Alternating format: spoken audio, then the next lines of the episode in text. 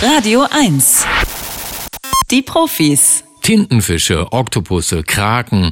Sie wissen vielleicht, dass das unglaublich intelligente Tiere sind. Und da fragt man sich natürlich schon lange, wenn die so intelligent sind, warum leben die denn irgendwie meist ja versteckt in irgendwelchen Höhlen, im Meer? Warum machen die nicht mehr aus sich? Warum bauen die keine Städte oder Autos wie wir oder Atomkraftwerke?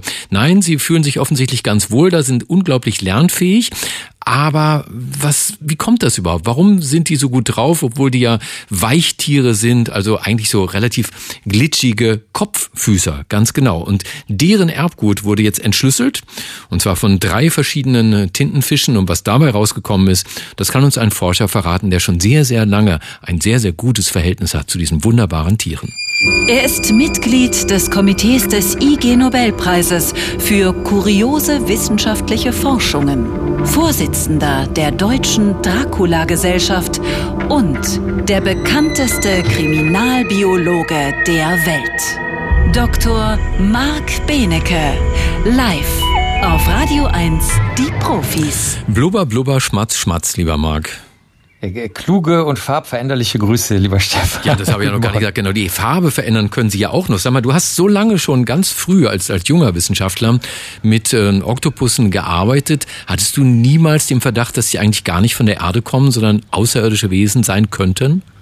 Das, das kann man sich wirklich vorstellen. Also als Biologe oder Biologin ist das nicht so, weil da, da wunderst du dich natürlich gar nicht. Ich meine, da gibt's ja vom Moos bis zum Adler, gibt's ja alles Mögliche. Deswegen sind die Tintenfische da auch nur eine kleine äh, Blüte in diesem ganzen Meer des Möglichen. Aber ich kann mir sehr gut vorstellen, warum andere Leute das denken, besonders wenn die sich halt auch anfreunden unter Wasser. Da gibt's ja ganz viele TikTok- und YouTube-Videos von. Äh, und dann mer merkt man, wie du das vorhin beschrieben hast, die sind so anders aufgebaut, das Auge sieht so anders aus. Also irgendwas stimmt hier nicht. Das, also ich kann es mir gut vorstellen. Warum haben jetzt diese Forscher aus verschiedenen Universitäten das Erbgut analysiert.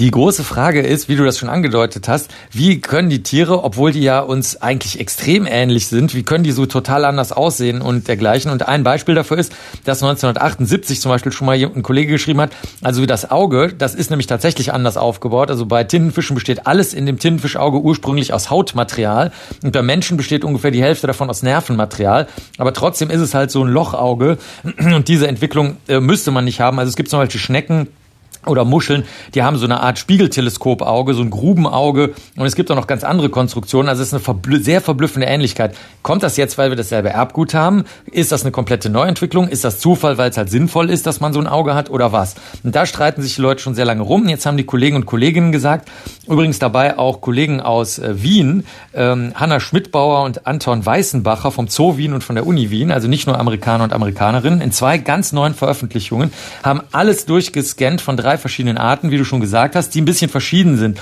Dieser eine super niedliche Mini-Oktopus, der auch immer bei ähm, im Internet rumgeistert, und dann zwei etwas normalere Tintenfische und haben festgestellt, dass das Merkwürdige, dass das eigentlich Merkwürdige ist, dass die äh, Tintenfisch-Bestandteile äh, des, des äh, Erbgutes erstmal in super vielen Chromosomen liegen. Das ist schon mal merkwürdig. Und das Zweite ist, dass sie extrem krass dauernd umorganisiert werden. Es scheint also nicht so zu sein, dass sehr viele echte Neuentwicklungen entstanden sind, wie man das früher dachte. Also das Tintenfischauge ist völlig neu entwickelt, die Eiweiße da drin sind völlig neu entwickelt und so weiter. Sondern dass es in Wirklichkeit die eigentliche Superkraft in zwei Dingen liegt Erstens, die Bestandteile des Erbgutes werden wie Bauklötze irre hin und her geschoben, wie es das sonst fast überhaupt nicht im Tierreich gibt. Und das Zweite ist, wenn die Eiweiße einmal hergestellt worden sind, dann werden sie danach noch sehr, sehr stark verändert. Das gibt es sonst im Tierreich auch fast überhaupt nicht. Das, äh, also für die, die Bio gut finden, da wird sehr, sehr oft wird Adenin gegen Inusin ausgetauscht, nachdem sozusagen die, die, die Erbsubstanz ähm, schon abgelesen wurde. Und diese riesigen, ähm, gigantischen Hin- und Herverschiebungen haben es im Tintenfisch oder den Tintenfischen im Allgemeinen oder Tintenschnecken dann eben erlaubt, sehr viele scheinbare, super freakige Lösungen, wie zum Beispiel diese extrem blitzschnelle Veränderung nicht nur der Hautfarbe. Manche Tintenfische können sich sogar fast durchsichtig oder schwarz machen, sondern auch die können so Pocken bilden, dass die, ähm, wenn man die auf Kiesel zum Beispiel setzt, dass die dann selber aussehen wie Kieselsteine. Und das können die blitzschnell machen, indem sie einerseits mit den Saugnöpfen, da haben sie ja so kleine Zähnchen dran, da können sie tasten. Auch da ist die Erbsubstanz mittlerweile bekannt. Gleichzeitig können sie es aber sehen, sie können unheimlich viel fühlen. Und eigentlich ähm, scheinen sie eben so ganz, ganz anders zu sein als wir. Aber am Ende des Tages ist das Versöhnliche. Die Erbsubstanz ist sehr, sehr ähnlich zu sehr vielen anderen Tieren. Aber sie haben sich was ganz anderes einfallen lassen, um sie einfach mal neu zu organisieren und neu umzugestalten. Clevere Rebellen unter Wasser. Marc, vielen, vielen Dank. Das war Dr. Marc Benecke live auf Radio 1. Die Profis.